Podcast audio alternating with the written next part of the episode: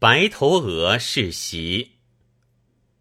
吾孙修有疾，求袭事者，得一人欲视之，乃杀鹅儿埋于院中，架小屋，施床基，以妇人积覆服物着其上，使袭视之，告曰：若能说此种中鬼妇人形状者，当加厚赏。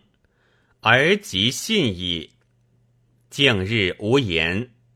帝推问之极，乃曰：“时不见有鬼，但见一白头鹅立木上，所以不及白之。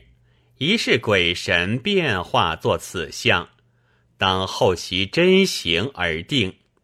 不复一意，不知何故，敢以时尚。”